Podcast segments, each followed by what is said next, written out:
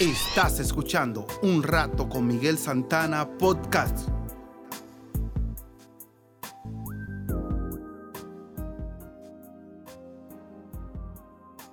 La historia de hoy se titula Solo una fruta para tres hambrientos.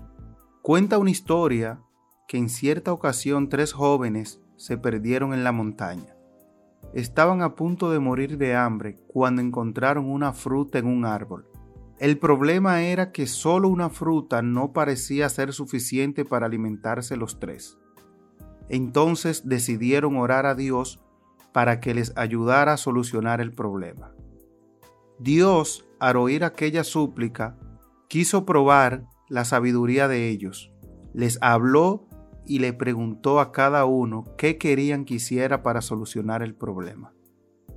El primero respondió, Haz que aparezca más comida en el bosque. Dios le contestó que esa era una respuesta sin sabiduría, pues no debía esperar que la solución a los problemas apareciera mágicamente. Entonces dijo el segundo, Haz que esta fruta crezca para que sea suficiente para todos. Dios le dijo, no es sabio pedir que las cosas se multipliquen de la nada, pues el hombre no se conforma y siempre quiere más, sin hacer ningún esfuerzo.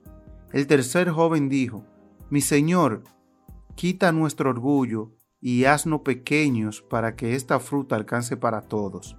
El Señor respondió, Has pedido bien, pues cuando el hombre se humilla y se empequeñece delante de mí, verá la prosperidad. Dice la palabra en segunda de Crónicas 7:14, si se humillare mi pueblo, sobre el cual mi nombre es invocado, y oraren, y buscaren mi rostro, y se convirtieren de sus malos caminos, entonces yo iré desde los cielos, y perdonaré sus pecados, y sanaré su tierra. Muchas veces esperamos que Dios solucione inmediatamente todos nuestros problemas, sin esforzarnos y sin cambiar nada en nuestras vidas. Además, solemos ser egoístas y pedimos a Dios que sacie el hambre de los necesitados en lugar de pedir humildad y generosidad en nosotros para compartirles lo poco o mucho que Él nos ha dado. Cuando nos acercamos a Dios con humildad de corazón, Él se complace en hacernos grandes y fuertes para vencer nuestras dificultades.